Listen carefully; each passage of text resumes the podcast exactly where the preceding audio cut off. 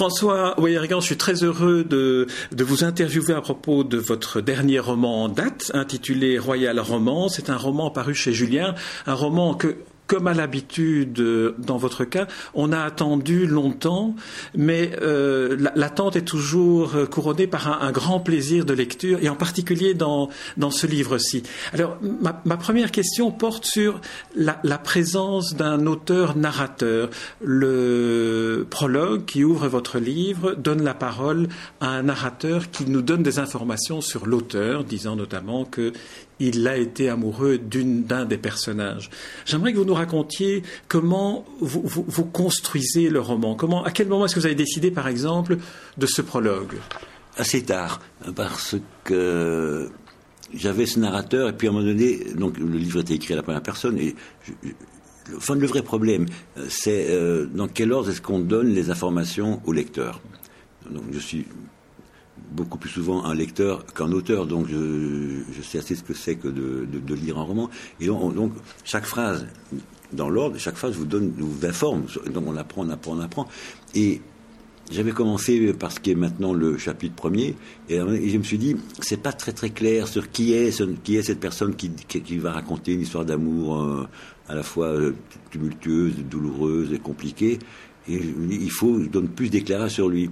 Donc, j'ai décidé de faire ce prologue qui met en place comme une sorte de presque comme une sorte de CV, si vous voulez. Euh, donc un, homme qui dit qu'il a une soixantaine d'années et qui, prévient qu'il va se souvenir d'une histoire difficile, une histoire d'amour difficile qu'il a vécue dix ans plus tôt. Donc on comprend qu'il n'a pas encore bien digéré tout ça. Et puis, et puis tout à coup, il prend la parole et on tombe dans le livre qui est donc une sorte d'immense flashback c'est vrai, il y a ce retour en arrière de quelqu'un qui fait, euh, qui, qui comprend euh, qu'il est passé à côté, tout à fait à côté d'une passion qui aurait pu être plus importante et que sa vie est faite peut-être de, choses qu'il n'a pas menées à bien et, donc il en conçoit une relative amertume qui le conduit à ce que la psychiatrie appellerait ou de la dépression ou un concept plus subtil euh, qui s'appelle euh, la subdépression. Alors ils ont inventé ça. Donc on peut être subdépressif, ce qui est moins grave que d'être dépressif, mais ce qui vous y conduit le cas échéant. Et tout ça m'intéresse. Je suis un grand lecteur de, livres de psychiatrie parce que euh, il y a des énumérations et des explications de symptômes multiples, des plus anodins aux, plus graves. Et quand on lit ça, presque dans un sens, c'est un peu, un peu, un peu grave parce qu'on lit, on lit que des cas de malades. Et en même temps, moi, ça me met de bonne humeur dans la mesure où je me dis, j'échappe à tout ça. Que vous avez 200 pages de, tout ce qui peut arriver à votre cerveau, euh, le, pire. Hein. Et puis on se dit, tiens, au fond, on, va mieux qu'on croit, puisque donc c'est une lecture assez optimiste que je fais de ça. Mais en même temps, j'y pioche des détails, des, petits symptômes dont je peux, dont je peux euh, nourrir mes personnages.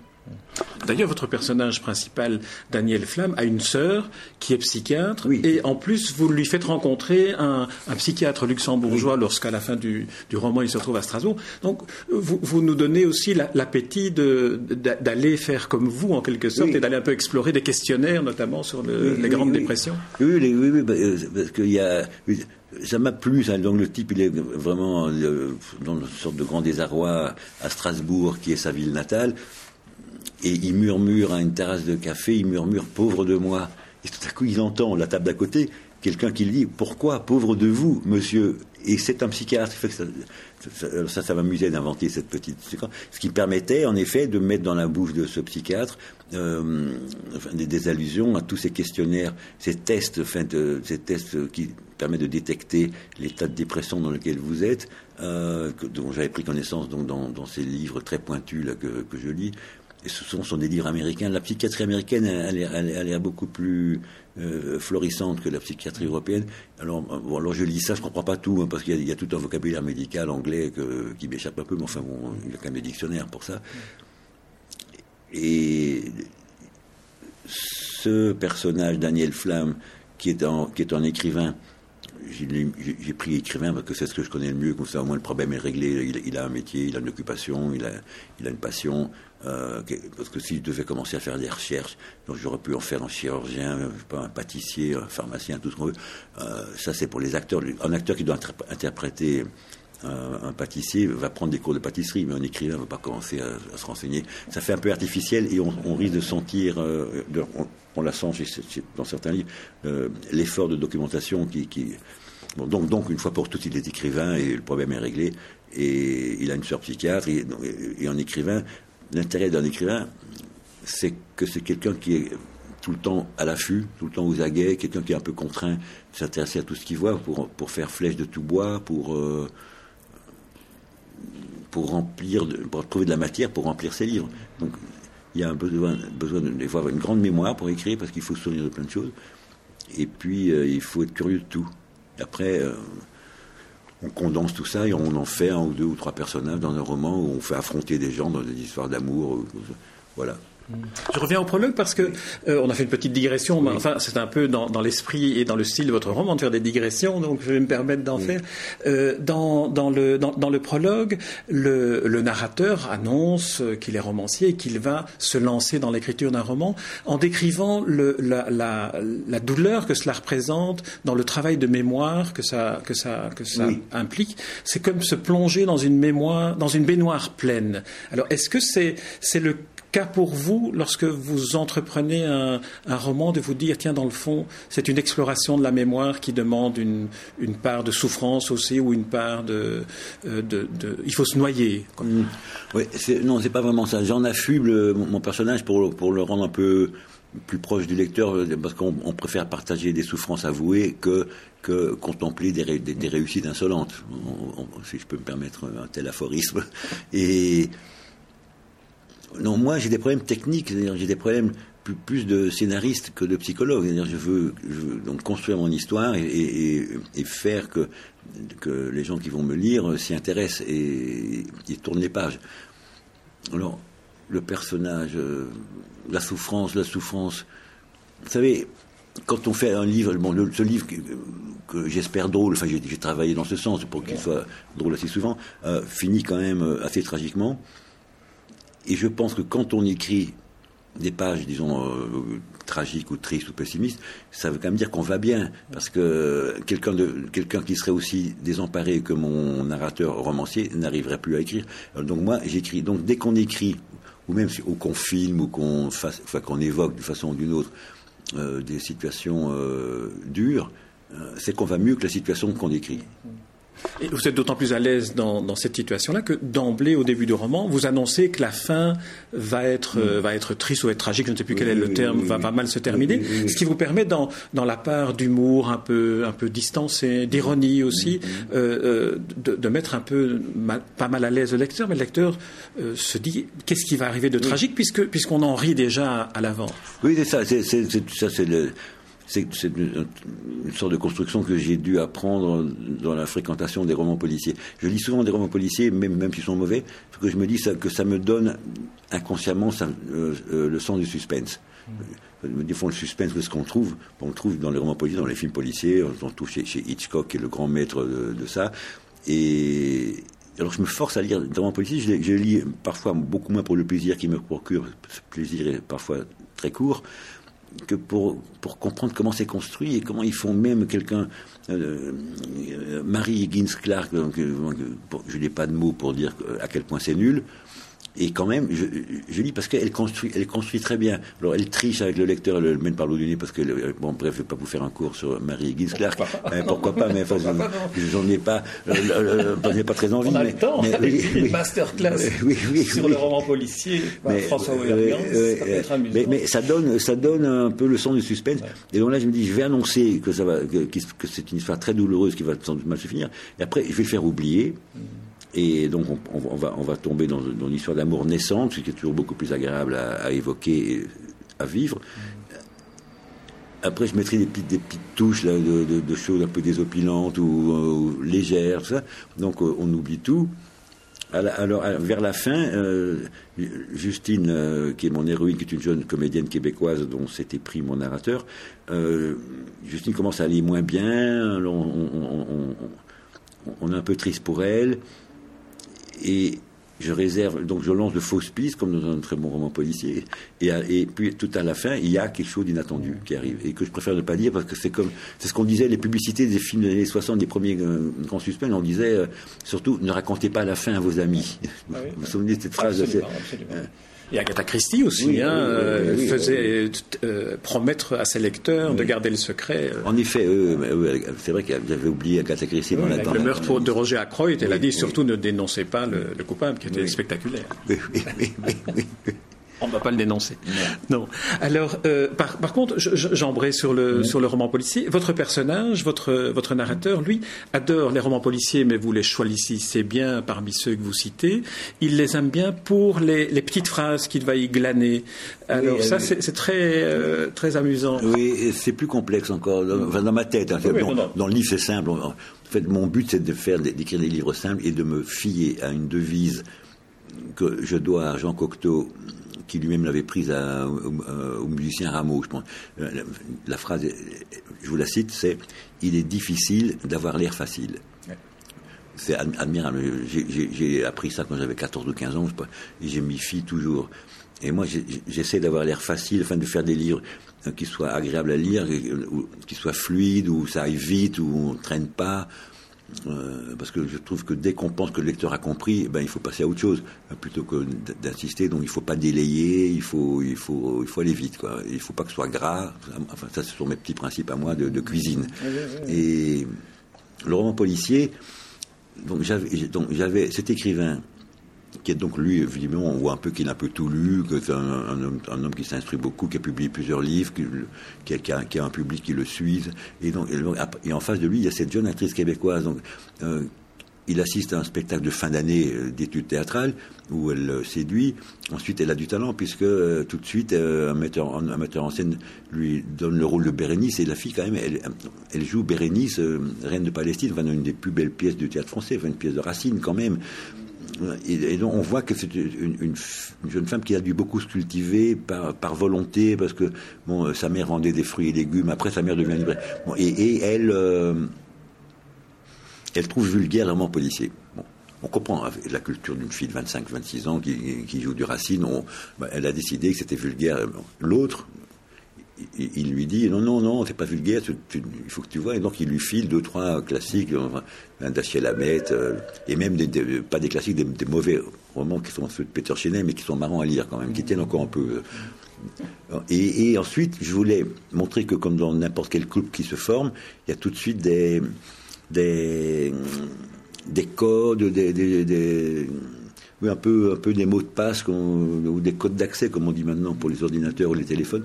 Euh, et alors, euh, le roman policier devient, fait partie du, ciment de leur connivence. Et chaque couple s'invente ses, propres connivences, hein, euh, qui sont très privées, qui sont parfois idiotes quand on, les apprend, mais qui ne nous regardent pas, qui, concernent un, couple. Quoi. Oui, et là, et là, elle lui envoie des, des textes, Et- des, et- des lettres dans, dans, dans lesquelles se glissent des phrases euh, de, extraites de romans policiers que lui essaye de retrouver. Et parfois, ça. quand elles sont tellement stupides, là, il ne les trouve plus. Oui, oui, elle se renchérit, avec- comme, comme, comme euh, il lui a dit qu'il aimait les, les, les, les polars, finalement, c'est comme c'est le mot. hein. Euh, elle lui dit des petits mots. Donc ça, donc ça me permettait d'abord de m'amuser un peu en, m'occupant des romans policiers, mais surtout de chaque, chacune de ces choses me permet de, faire exister la psychologie euh, de mes personnages et de, faire un peu avancer leur histoire. Il y a aussi, qui a beaucoup plus d'importance, euh, c'est l'usage du SMS. Alors, il y a une théorie sur les SMS que que, j'explique en quelques lignes.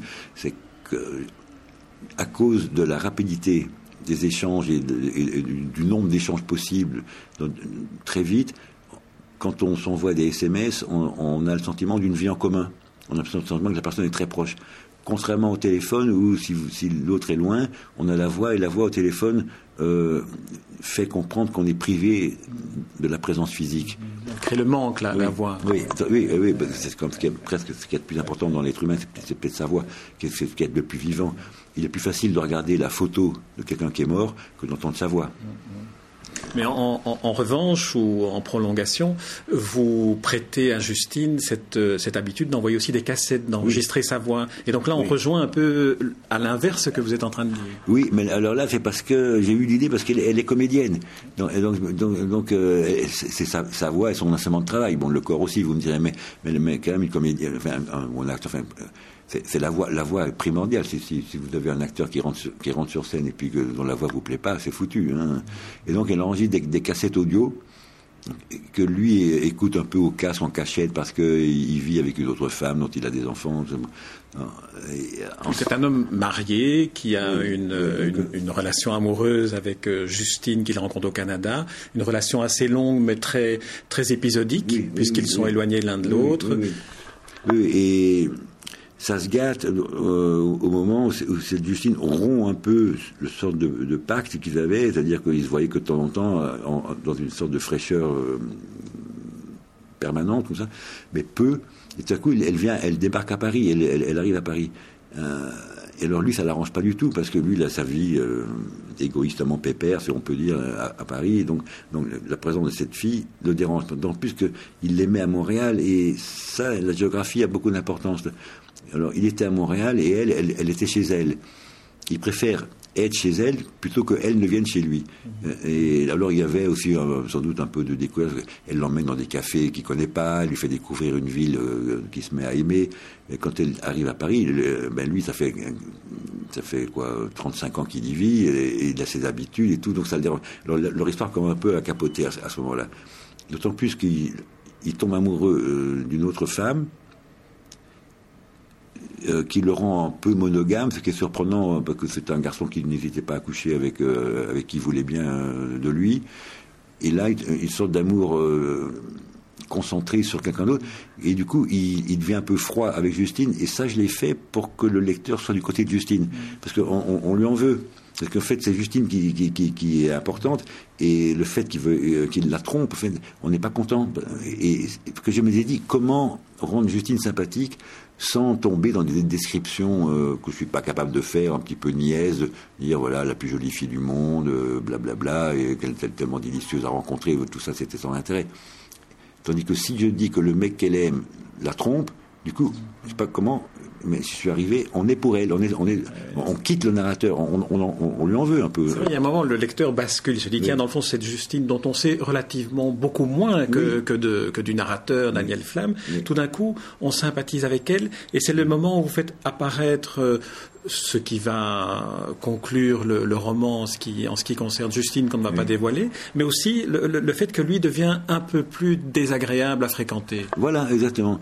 Oui, parce que, en plus, je me dis, euh, dans, les, dans la littérature, les romans que j'aime, les, les, personnages masculins ne sont pas toujours si sympathiques que ça, hein, parce que maintenant c'est vu, on a oublié, mais quand même, quand vous lisez Stendhal, c'est quand même les femmes qu'on aime chez Stendhal. Les mecs, ils sont quand même, euh, ils sont, Julien Sorel, pour moi, c'est pas quelqu'un avec qui j'ai envie de dîner, euh, bien, que le, roman est excellent. Hein, et, et j'ai un petit peu pris inconsciemment un modèle là-dessus, comme aussi en relisant à la fin, en corrigeant les épreuves de mon roman, tout à coup, je me suis mis un peu à penser à la. Enfin, j'ai retrouvé une sorte de construction des liaisons dangereuses, un peu. Euh, comme si mon personnage était une sorte d'un un peu de Valmont, un séducteur qui ne peut pas s'empêcher de vouloir séduire. Ce qui me rappelle légère digression que je ne sais plus quelle euh, analyse a fait une grande différence entre séduire et être séduit.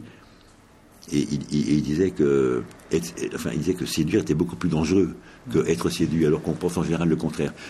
Et donc Valmont qui s'occupe de la petite volange, qui pourrait être vague équivalent là, de ma Justine, tombe sur un os, il tombe sur la marquise de Merteuil, qui tout à coup lui tient la dragée haute, euh, pas. Et là, il y a un drame. Et lui, donc, il, tombe sur cette Florence, elle s'appelle Florence, donc, qui est propriétaire d'une galerie. Donc, qui est à Paris. Là, ça, c'est la liaison qu'il a à Paris. donc, tout près. Et en plus, la fille est indépendante, elle gagne très bien sa vie, elle n'a pas besoin de lui. Euh, donc, euh, elle est aussi mariée, elle a des enfants. Et quand, même, il, il semble qu'il y ait une passion qui est sans doute plus sexuel que sentimental. De toute façon, les passions commencent par le sexe, puis après ça continue ou pas. Mais j'ai vraiment vu euh, des gens tomber amoureux de façon platonique. Euh, et, enfin, en, général, il y a du sexe quand même. Mais grâce à quoi, d'ailleurs, l'humanité continue à exister dans une autre digression. Une autre digression. alors, ce qui est marrant, c'est aussi, fait une troisième ou énième digression, c'est que donc, donc ça, ça, je sais pas, c'est mon douzième ou treizième livre alors récemment, j'ai, donc j'ai publié un livre sur un moine. Bon, alors là, bon, les gens s'inclinent devant le moine. Un livre, le rapport entre le père et le fils, donc s'inclinent devant les rapports père et le fils. Un livre sur euh, le rapport entre une mère et son fils. Alors là, la mère, alors là, carrément, j'ai le prix Goncourt parce que je parle d'une mère, vous voyez. Enfin, et là, quand c'est une histoire d'amour et un peu de cul, coup, tout le monde a son avis. Là, les gens se, déchaînent, et là, il n'y a plus tout de respect. Là, ils, ils pensent qu'ils ont tous leur avis, donc tous doivent déballer, euh, j'imagine, leur inconscient personnel, avec des jugements presque moraux. Hein. Ils, en, veulent. donc, donc mon, personnage devient égoïste, volage. le, mot volage tombe du ciel. D'un coup, je pensais que c'était un peu un mot oublié. On me l'a dit il y, a, trois jours. Là. Alors, il est quand même volage, votre personnage il est ce que vous voudrez qu'il soit. Hein. les gens le jugent, mais, ça, m'amuse de constater ça. Je n'ai jamais eu, bon, j'ai jamais eu d'article ou de conversation qui soit comme ça, qui mettent en cause un jugement psychologique euh, de. Et en même temps, c'est un peu ce que j'ai cherché, parce que du fond, on va raconter une histoire d'amour. Je vais faire un portrait de femme. Et alors, et alors euh, tout le monde s'en mêle, quoi. C'est très rigolo par rapport à ce que je viens de vous dire sur mon passé littéraire. Absolument. En plus, euh, le mot volage euh, était très bien dans, dans, dans l'époque de Codéros de Laclos aussi, dans des liaisons dangereuses. C'est un mot un peu, pas désuet, un peu. Oui, oui, un mot qui, qui nous arrive, oui, du, du Tout à coup, on voit l'escarpolette de Fragonard, tout ça, enfin, on, voit, tout ça. Oui, oui c'est marrant. Hein. Euh, moi, je regarde ça avec. Euh, le livre, moi, il est fini, donc ça va. Il faut que je pense au prochain plutôt. Mais c'est amusant de voir les réactions, hein, parce que parce que parce qu'un livre, c'est quand même un piège, à, un piège à, lecture. Hein. C'est fait pour être lu. Pardonnez-moi ce truisme, mais, mais, mais, mine de rien, c'est plus profond que ça en a l'air. Et, en réalité, le lecteur réécrit le livre dès qu'il le lit. Hein. J'espère bien, mais oui. Bah, mais le livre appartient au lecteur. Donc, comme je vous ai dit tout à l'heure, moi, je suis plus, plus souvent lecteur que auteur. Et, et, mais alors moi, je pense avoir mis au fur et à mesure de mes livres et, en prenant un peu de bouteille, je pense avoir mis au point une relative technique qui fait que je donne au lecteur de quoi alimenter son cerveau. Et après, adieu va, c'est le lecteur qui. c'est une vieille théorie euh, qui remonte à, Confucius, on beaucoup plus dans, dans les entretiens de Confucius. Il, il dit, il dit euh, quand je parle d'un carré, quand j'ai expliqué trois coins, j'ai plus besoin d'expliquer le quatrième. Hein? Et alors le quatrième coin, moi je le laisse à, à mes lecteurs. C'est frappé au point de l'évidence, pourrions-nous dire. J'aimerais revenir au début d'une, je ne sais plus quelle digression, sur, euh, sur, sur, la, sur la technique. Euh, vous, avez, vous avez évoqué le fait que, que vous enleviez le gras, que vous travaillez vraiment en allant jusqu'à jusqu'à l'essentiel. Est-ce que vous pouvez nous dire en, en, quelques mots comment, comment vous travaillez euh, comment Est-ce que c'est le, personnage qui est le, le, premier aiguillon de l'inspiration ou est-ce que c'est l'atmosphère Ou est-ce que c'est le style? C'est un peu tout ça. Et euh, la première chose qui fait que je recule le moment de commencer un livre, c'est que je sais que je vais vers euh, une humiliation de plusieurs mois. Qui, qui, veut dire que tout le livre dont je rêve, j'arrive pas à le faire. J'écris des pages et des pages que je trouve nulles dont je pense qu'elles sont bien pendant que je les écris, sont quoi euh, Et puis on, vous relisez 15 euh, pages euh, trois semaines plus tard, c'est très mauvais. Et il faut que j'accepte que ce soit d'abord mauvais. Il faut passer par le mauvais pour arriver à du bon. Eh ben, malgré l'âge que je vais bientôt atteindre, je ne m'y fais pas. C'est vraiment épouvantable. Et souvent, pour, enfin presque tout le temps, et je ne suis pas le seul, j'en ai parlé avec quelques confrères que j'estime, il me faut écrire 100 pages, 120 pages pour trouver le ton du livre. Et ces 100 pages qui peuvent me prendre un an de travail ou six mois, euh, il faut les jeter, elles sont sans intérêt. Mais il faut passer par là pour arriver au ton du livre, pour que je trouve le ton que je veux dire. Alors pendant ces 100 pages où j'esquisse des personnages qui tiennent à moitié debout, comme ça, hein, euh, ce qui compte, c'est d'arriver à avoir le ton et la vitesse. Et ça, je sais pas, alors je pensais que j'étais seul, je, sais que je ne suis pas tout seul. mais ça, je vous dis, ça un an, alors, et je sais que ça va être très dur, et je recule ce moment. Pour ça qu'on me dit, pourquoi vous laissez passer six ans entre deux livres euh, D'abord, bon, quand je publie un livre, surtout le dernier qui a eu un tel succès, puis qui était traduit beaucoup, j'ai un petit peu suivi les traductions, on m'invitait à, à voyager, je n'allais pas dire non, je, J'étais fatigué d'avoir fini ce livre. On me dit voilà, on vous invite 15 jours à Taïwan, euh, passer deux semaines au Caire, euh, aux Philippines, euh, vous allez en Roumanie. Euh, j'y vais, moi. D'abord, ça me sort de ma solitude technique d'écrivain. Et en plus, je suis content parce que j'ai j'ai accès à des gens que je verrais pas. C'est, pas du tourisme. Vous, vous, avez accès à votre éditeur qui vous fait rencontrer l'éditeur local de chaque pays, qui vous fait rencontrer quelques écrivains du pays. Par exemple, à Taïwan, j'étais à Taipei, j'ai rencontré le cinéaste Wu Xiaxian, que j'aime beaucoup. Euh, j'aurais jamais rencontré, je pense, si j'étais juste, même comme touriste, je serais jamais allé à Taïwan, que je pensais que c'était moche. Mais figurez-vous que c'est pas moche du tout. J'allais, je partais avec des pieds de plomb, hein. déjà 13 heures de vol, enfin encore, j'aime bien les vols, moi. Euh, mais j'ai trouvé formidable Taipei.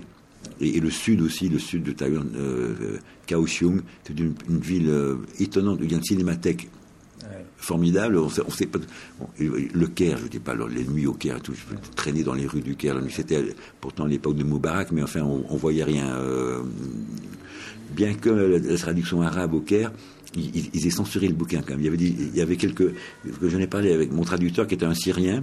Euh, un, homme de lettres, enfin un, très cultivé qui parle en français plus parfait que, que, celui de la plupart des membres de l'Académie française. Il a traduit, et puis il m'a dit qu'après, euh, il a traduit en arabe littéraire, et après, il dit l'éditeur euh, du, du, Caire a quand même coupé 5-6 trucs, il y avait quelques phrases un peu érotiques, plutôt sympathiques, hein, mais quand même, ils ont coupé ça quand même, mine de rien. Euh, c'est-à-dire, après, j'ai fait une émission à, à, à Nil TV. C'était trop bien. Nil, donc le Nil. Alors, le studio donné sur le Nil. On est là, alors on, se souvient, je sais pas quoi, moi, de, de, de, Black et Mortimer, pratiquement. Hein. et, et, alors, l'émission, euh, j'étais avec mon traducteur qui traduit, moi je parle en français, il traduisait les questions, tout ça. Bon, euh, je me dis, bon, ça va durer peut-être. On est à la télé, hein, mais ça va durer un quart d'heure, vingt minutes. Ça durait, ça durait, tout à coup, une demi-heure. Alors bon, alors je, je, dis, mais combien de temps elle dure cette émission? Il me dit, deux heures. deux heures, ils n'étaient pas prêts du tout. Donc psychologiquement, euh, deux heures, c'est hyper long. Pour pas... Alors heureusement que je me suis mis à leur parler de la musique égyptienne pour un peu, euh, un peu réveiller l'intérêt, parce que leur parler que, que, de mon livre, euh, au bout d'un moment, les types, on sent que... et alors, je, je, me suis mis à parler de Oum Kalsoum, qui est une de mes grandes passions. En plus, je connais un peu les titres en, arabe. Alors quand je leur ai dit ça, je dis que j'aimais beaucoup Abdallah El Web et tout. Alors, ah, vous connaissez ça et tout. Alors là, là j'ai remonté le, taux d'audience pendant, un, petit, un petit moment.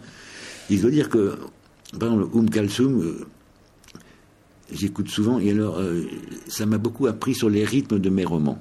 Parce que ce sont des ruptures. Enfin, moi, j'apprends beaucoup de toutes les musiques non occidentales, beaucoup plus.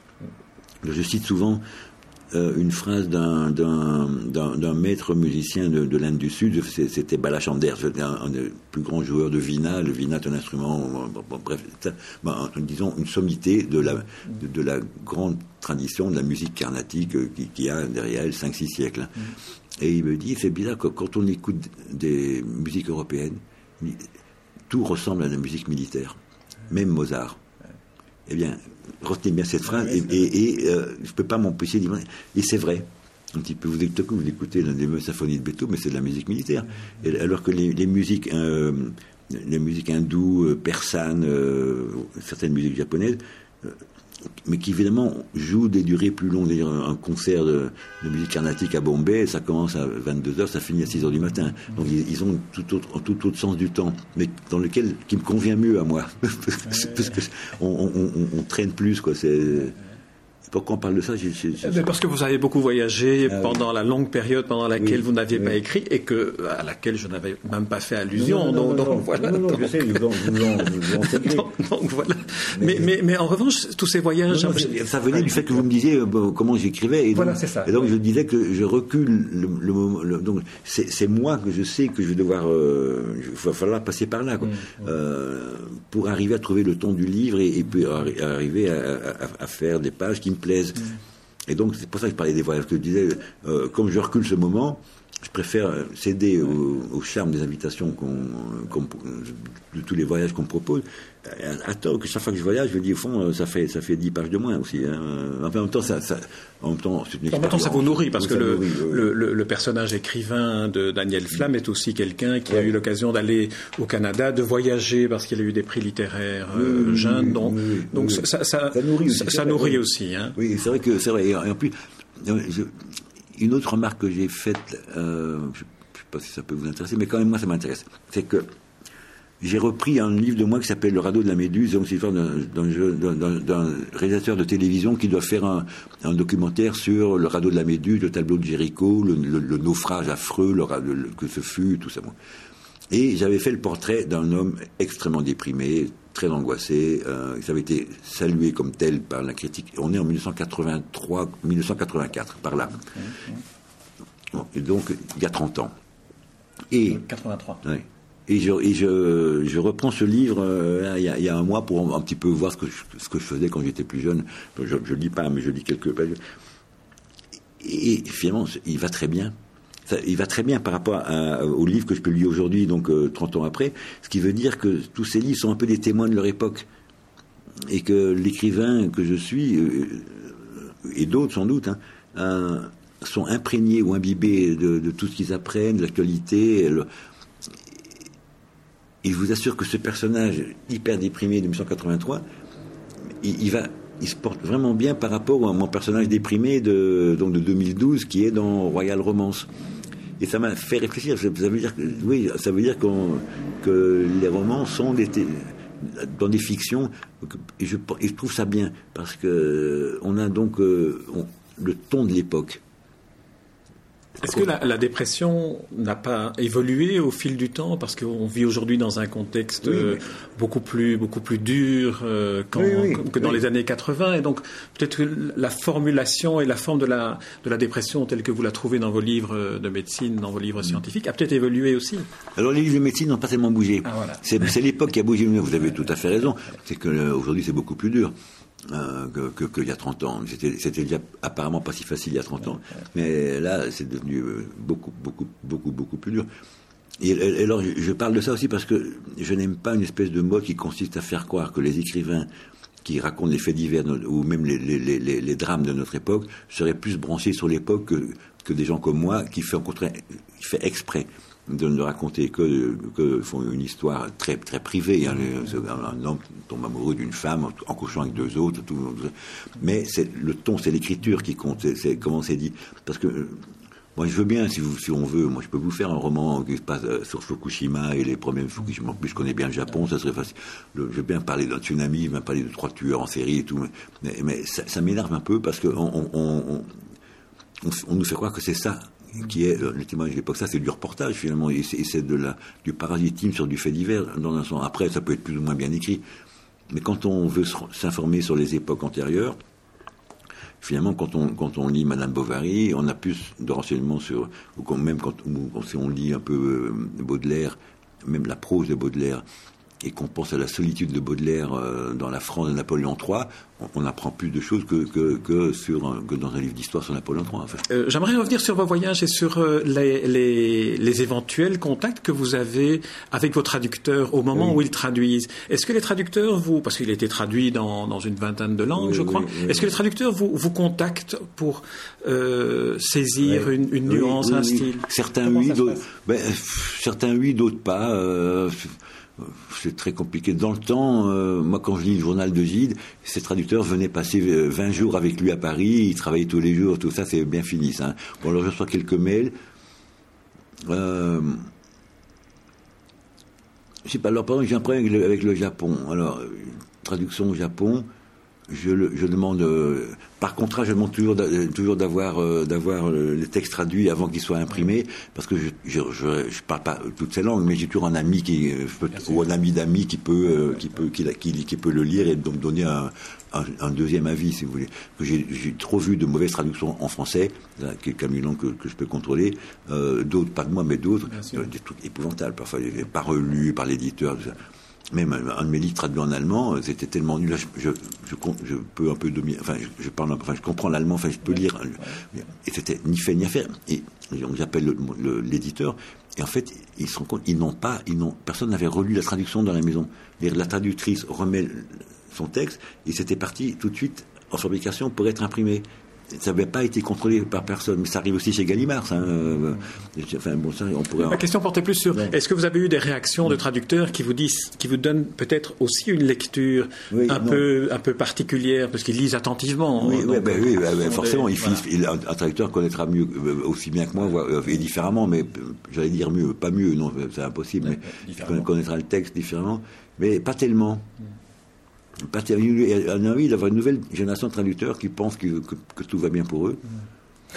Euh, moi, j'avais eu des problèmes avec un traducteur italien parce que, alors, c'était mon moment, c'était de la démence du boxeur. Il y a un, producteur de cinéma assez important qui rachète un château et qui, il y a une grande cheminée. Et, le type traduisait caminetto, toujours petite cheminée. Alors, je lui ai dit, j'ai compris que le type il se projetait dans sa traduction et que lui il pouvait pas imaginer une grande cheminée je sais pas peut-être un peut-être qu'il vit dans une petite maison une petite cheminée euh, et aussi il y a autre chose à quoi il faut être vigilant? Ça, j'ai beaucoup vu en, parce que je peux lire l'allemand l'italien et un peu l'espagnol donc je, regarde ça et ils ont tendance moi je travaille beaucoup avec, sur des ellipses. Donc il y a, beaucoup de choses, des, des allusions. Il faut, ça va vite. Il faut comprendre le sous-entendu. Alors le traducteur, donc le traducteur allemand, qui est tout fier déjà de lire en français, qui comprend mon allusion, ben, il l'explique. Il l'explique. Il, donc, il, donc, la oui, oui, non, il, la transpose pas tel quel. Il, l'explique. Et, je me dis parce qu'il est content d'avoir compris. Et donc, il, donc, il rajoute, il, rajoute, il, alourdit mon texte. Et, ça, dans les langues que je contrôle, vaguement, euh, ils le font tous alors le, oui, le japonais, moi des amis japonais m'ont dit euh, c'est très mauvais. Alors, moi j'ai une amie, qui une fille qui, qui, s'occupe de sous-titrer en japonais la plupart des films français qui sortent au Japon. Donc elle a, elle a une connaissance du français impeccable et, et, un besoin de écrire des sous-titres, c'est une sorte de style aussi. Hein, c'est très, donc elle connaît bien tout ça. il me dit le livre, c'est, c'est pas du tout ce que c'est en français. alors moi, j'écris à l'éditeur japonais en disant, on, me dit que c'est pas du tout. L'autre, l'éditeur me répond non, mais l'homme que ça traduit, qui est professeur d'université, vient de recevoir le, grand prix de la traduction euh, des mains du, pas de l'empereur, mais presque. Et donc c'est une gloire locale, c'est un une gloire pas locale, nationale. Et il a, quand même traduit euh, Blaise Pascal, Anatole France. Euh, donc, moi je peux, je peux, que reculer. Mais en même temps, la fille des sous-titres, elle me dit c'est mauvais, c'est mal traduit. Et, donc c'est sorti dans la traduction de ce prof. En plus, c'est quand même un prof. Moi, j'ai rien contre les profs, mais un petit peu quand même, un prof d'université qu'est-ce qu'il va, comment il va traduire euh, mes dialogues un peu. Euh, c'était trois jours chez ma mère, qui était, parfois il y avait des, enfin, des trucs un peu bizarres. Et alors, qu'est-ce que vous voulez que je fasse? Mais rien. Le livre sort, et puis voilà, puis voilà, comme ça. Et donc, vous voyez, c'est des rapports un peu frustrants. Il n'y a, plus, enfin, moi, en tout cas, j'ai pas eu, je sais qu'il y a parfois, notamment en Belgique, et, euh, à Arles aussi, chez, Actes Sud, des, espèces d'états généraux de la traduction, où euh, l'auteur s'amène avec son traducteur, ça a l'air d'être des flirts parfaits, applaudis par tout le monde. Euh, moi, je, moi, je connais pas ça. Bon, c'est moi qui ai fait la digression sur la traduction. Revenons à Royal Romance. Y a un, un des aspects de, de, de, de l'écriture qui est la digression. Alors je me suis demandé en lisant, parce que c'est ce qui est très, très fluide aussi dans ce roman, c'est le fait que passant à travers de digression en digression, on, garde toujours le cap. On est tout le mm. temps, on est, on est comme hypnotisé par, par, le système de, digression. Et alors j'aimerais savoir si euh, la, digression n'est pas une manière psychanalytique d'écrire. À savoir, c'est comme si vous, vous reculiez un peu l'inquiétude enfin, de votre personnage euh, en en, lui faisant euh, partir dans d'autres chemins que le chemin central, comme s'il voulait éviter de plonger dans sa baignoire, votre personnage. Oui, oui, Mais alors là, je vous dirais deux choses. D'abord, il faut peut-être faire une mise au point sur, sur le mot digression. Ben, parce que c'est pas le bon mot, parce qu'en fait, la digression, ça, ça veut quand même. D'abord, c'est un peu péjoratif. Euh, C'était pas, non, non, pas ce que je voulais dire. Hein, pas non, j'ai bien compris que vous avez, vous avez enrobé ça de chocolat, mais, mais, non, mais le substantif lui-même rappelle les professeurs qui nous disent vous traitez pas le sujet. En gros, c'est quand même ça. Hein, j'ai eu la flemme, on, pourrait le faire maintenant, mais ce qu'on est dans, dans, dans, dans, un hôtel, j'ai pas mon dictionnaire, mais d'aller relever toutes les, les définitions de, de, digression, aussi bien chez Littré que chez Grévis, et voir un peu qu'est-ce que c'est. Peut-être je je peux faire un article sur la digression qui serait, qui serait tout à coup la digression absolue.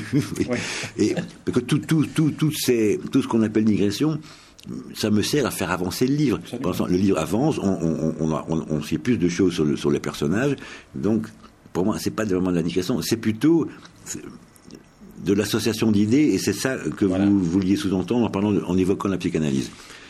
L'association d'idées est tout à fait autre chose que la digression. Euh, je retire le mot digression. C'était association d'idées que je voulais dire. Et c'est ce que conseille, euh, c'est une des trouvailles de Freud, c'est de, dire euh, parler sans vous, sans vous censurer et laisser, laisser s'accumuler toutes les pensées qui vous viennent à partir de ça, de ça et de ça. Et parler de votre vie, disait-il, comme si vous étiez à la fenêtre d'un train et que vous décriviez le paysage. Bon, ça, ça d'accord, parce que ça, ça fait, ça, reproduit le, le, mouvement du cerveau.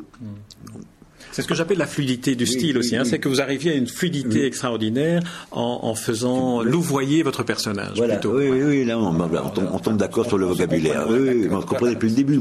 C'est le mot d'expression qui est, comme il est surutilisé par, par tout le monde à mon propos depuis maintenant euh, dix ans, euh, là, je me dis, euh, le, vous savez, il y a un vieux, un vieux titre, le CAF se rebiffe. Oui, on va, on va, on va arrêter, la, arrêter la, digression. ça tombe sur moi qui en plus oui. mal choisi le mot. Donc voilà, tant pis. Non, mais je sais pourquoi ça tombe voilà, parce que je peux me le permettre, parce que vous êtes sympathique et intelligent. Donc, euh, donc je me dis non qu'il y a des gens qui comprendraient même pas ce que je suis en train de dire là.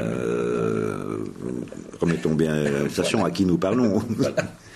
Comme disait Cocteau, ne mélangeons pas les torchons et les serviettes, restons torchons. Oui. J'adore cette phrase. C'est très bien. C'est très bien. Vous l'avez cité deux fois Cocteau. Oui, hein. c'est ce que vient de me dire. oui, voilà. Mais il avait des formules comme ça. Hein. Tout à fait. Puis je vous dis, j'ai dû lutter contre mes profs euh, pour, pour l'aimer. Quand on me disait, euh, Cocteau, c'est rien du tout, c'est de la fausse poésie, c'est du toc. Euh. on m'a même dit, vous verrez plus tard. bon, j'ai vu plus tard, ben, c'est bien. Hein. Et il n'est pas que poète en plus. Non, non, mais je préfère ça trop, d'ailleurs avec le recul, je préfère les romans. Et aussi, j'ai relu, relu, récemment son journal de Opium. C'est sa, cure de désintoxication. C'est vraiment bien. Moi, je pense qu'il est un peu truqué. Il a dû le réécrire après. Enfin, ça fait un journal en, pleine cure. Donc, à mon avis, il a dû prendre des notes un peu euh, entre deux, trois crises qu'il n'avait pas pu éviter, j'imagine, dans ce cas-là je sais pas comment on soignait euh, l'opium en 1928, mais, mais c'est vraiment bien. Mm-hmm. Et tout, Journal d'un inconnu, c'est bien. La difficulté d'être, c'est remarquable. Thomas l'imposteur. Thomas l'imposteur, très bien, très, très bien. Ça finit à Nieuport en plus. Bien, là, c'est une nouvelle association d'idées, avec association d'auteurs. Alors, euh, François Légan, on va, on va devoir mettre un, terme à, cette, à cet entretien, que je prolongerai euh, pendant des heures encore. Euh, j'aimerais qu'on termine sur votre actualité académique, si vous voulez bien. Tout le monde vous pose la question. Alors, moi, j'aimerais savoir, j'ai, lorsque je faisais un interview de votre confrère Jean Dormesson, on a évoqué l'acte de candidature à l'Académie française. Alors, il paraît que votre acte de candidat, enfin, les lettres que vous écriviez étaient d'une euh, drôlerie et d'une ironie tout à fait désarmante pour cette institution. Est-ce que euh, vous allez un jour raconter ça? Parce que c'est quand même quelque chose qui vaudrait la peine de faire euh, une écriture à votre manière. Mais je, voudrais publier mon discours de réception en le réécrivant. C'est la moindre des choses parce que je peux faire mieux. agrémenté d'une préface que j'espère assez drôle, où je raconterai un peu toutes les conditions de, euh, comment j'ai décidé à me présenter, comment j'ai été élu sans faire d'efforts, et puis comment j'ai attendu d'être reçu, tout ça, que ça a été commenté diversement dans, dans une presse pseudo-culturelle française euh, qui l'ordre plus sur le people que sur la culture, il y a des gens, oui, euh, ça a gens. Il y a des gens qui m'ont pas pardonné euh, de m'être présenté à l'Académie française. Ils ont encore une image, je, sais pas, comme si c'était un peu ringard, comme si c'était d'abord euh, qu'on laisse, qu'on me laisse faire ce que je veux. Ça me paraît le, le béaba. comme si c'était au détriment de mon œuvre. Ça n'a rien, ça n'a rien à voir. Et des gens qui n'avaient pas lu ces lettres ont dit c'était des lettres flagorneuses, c'était dans des échos un peu fielleux comme ça. Bon, moi, je suis beaucoup amusé. Beaucoup. C'était, mon idée, c'est même pas obligatoire. L'obligation, c'est qu'il faut écrire une simple lettre au secrétaire perpétuel de l'Académie française en disant euh, Madame le secrétaire perpétuel, que je suis une femme en ce moment, virgule, j'ai l'honneur de poser ma candidature euh, au fauteuil numéro 32 euh, ou 27, tout ce qu'on veut, à, la date du. Alors là, on met la date du jour où le vote a lieu. Voilà. Et puis on, on dit, on dit, euh, veuillez agréer mes, mes sentiments les plus respectueux. Et on dit, voilà, c'est ça. Et moi, je me suis dit, c'est un peu court. Et puis j'avais peur aussi euh, qu'il faille faire des visites. Que je savais que dans, jadis, il fallait proposer aux académiciens de leur rendre visite. Alors, ils vous disaient oui ou non. Il y a un texte célèbre d'Alfred de Vigny là, qui, qui, qui, a pris des notes sur toutes ces visites. Et, c'est assez rigolo parce qu'il ne leur fait pas de cadeau. Parce que Vigny, qui a fini par être élu à l'Académie, au fauteuil que j'occupe d'ailleurs, je suis assez fier parce que j'aime beaucoup Alfred de Vigny, assez fier d'être à son fauteuil. Donc le fauteuil n'existe pas, c'est un pur mythe des fauteuils. Ils ont, ils ont été revendus aux enchères euh, en, 19, en, pas quand, 1905 ou je sais pas quoi. Enfin bon, il n'y a, y a, y a, pas, y a pas de fauteuil. Il y a sous la coupole des des, sièges très peu confortables. On serait dans, dans un ciné-club des années 60, au point de vue siège en tout cas. Mais les lettres, ça m'a amusé. C'est un peu mon initiative. Alors, ils, ont été contents parce que euh, je reprenais une tradition qui, a eu, qui, avait eu lieu dans le temps. Donc, on écrit. Alors ça, m'a amusé. J'ai écrit à Claude Lévi-Strauss. Je parlé de, je lui raconté que ce qui est vrai. J'avais passé une nuit entière pratiquement à parler de lui avec euh, Mick Jagger je ne sais pas si Claude Lévi-Strauss connaissait même l'existence des Rolling Stones, mais bon, il quand même, euh, il fait plus ça. Je me dis, ça va l'amuser, parce que moi, je me trouvais à Londres, j'habitais chez Mick, j'étais un peu copain avec eux, avec lui et Bianca, quand, quand j'ai tourné un de mes films dans lequel Bianca jouait. Bon, donc je passe une nuit, et, et, tout à coup, on se met à parler, parce que Mick voulait faire un voyage au Brésil, et donc il avait lu Trisotropique. On se met à parler de ça.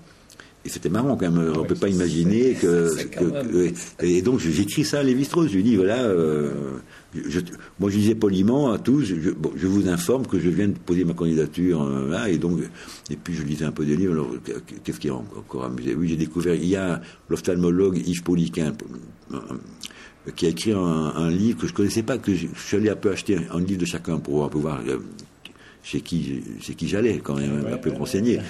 Et le professeur Poliquin avait soigné, comme ophtalmologue, donc, euh, le, dictateur albanais Enver Hoxha. Ah Il a fait un petit livre là-dessus qui est désopilant. Ça s'appelle, je crois, le, le, le, médecin et le dictateur, ou le dictateur et le médecin. Tout ça un petit très intéressant, hein, vraiment. et puis c'est drôle parce que je m'attendais pas à ça de sa part, parce qu'il raconte que des problèmes, que tout à coup euh, il y a l'ourlet de son pantalon qui se défait alors qu'il est regardé par les gardes du corps du dictateur comme s'il y avait un, problème. Enfin, c'est assez drôle. Et puis il pose quand même la question aussi de voilà, euh, euh, on vous demande d'aller soigner les yeux d'un dictateur. Bon, alors il l'a fait. Bon, bon, il faut, voir comment il s'est arrangé avec Hippocrate. donc il y avait un peu tous ces gens. Il y avait Marc Fumaroli, qui a fait une édition des Fables de La Fontaine, qui est un vrai chef-d'œuvre. et moi, je mets La Fontaine au, premier rang des écrivains de, toute, la littérature. Enfin, il est un des plus grands écrivains de la littérature mondiale, quasiment. Et, donc, j'ai écrit à Marc Fumaroli que je connaissais un peu, qui m'avait déjà. Enfin bref, tout ça, je ne peux pas vous faire la liste des, des, des, 35, là, ce, serait trop long. Et donc, je voudrais en effet publier des essais. Là, bon, ils sont pas non plus. Il faut que je les relise, hein, ils ne sont pas non plus si géniales que ça. Là, je, suis en train de, vous vendre l'article de mes lettres, mais c'est des lettres, quoi. c'est pas non plus. Euh, c'est pas non plus des chefs-d'œuvre, c'est pas Madame de Sévigné, hein. Mais il y a des trucs, un peu des trucs marrants. Moi, je pense que ce serait mieux que je les résume, ou j'en cite des extraits. Je ne vais pas, je vais pas infliger à des futurs lecteurs. L'histoire, les Strauss et Mick Jagger, là, c'est quand même. Euh, ça, fait, ça fait 12 lignes, ça, hein, mais je raconte en 12 lignes, ça, peut être amusant, ça. Et moi, ça m'amuse, en tout cas. Et, puis, je ne m'attendais pas que je me dise Lévi-Strauss, vous voulez écrire, je n'ai quand même pas commencé à expliquer à Lévi-Strauss à quel point l'anthologie structurale peut me passionner. Il le sait mieux que moi. Et en plus, euh, un homme âgé qui n'a plus rien à foutre. Euh, donc je me dis, qu'est-ce que je peux lui dire qui pourrait un peu réveiller un petit peu son intérêt et mettre un petit, petit étincelle dans son œil. Alors je me suis souvenu de cette histoire. Euh, voilà. Voilà. eh bien, François Hérigan, c'est sur Mick Jagger euh, qu'on va qu'on va terminer cet entretien. Euh, vous nous avez ouvert, comme dans votre livre d'ailleurs, euh, plein de, de, de, bibliothèques à aller redécouvrir, comme Jean Cocteau à relire et Alfred de Vigny, entre autres, enfin parmi beaucoup d'autres. Vous n'avez pas cité dans, dans, dans, les romans le, le, Pitre, qui est le, le, premier roman que vous avez vous avez publié, et parce que je recommande aussi que après avoir lu Royal Romance, qu'on se replonge dans dans dans, votre œuvre et, en attendant le, prochain roman. François Weyergan, je vous remercie pour cet entretien. Je rappelle le titre de votre dernier roman en date, Royal Romance.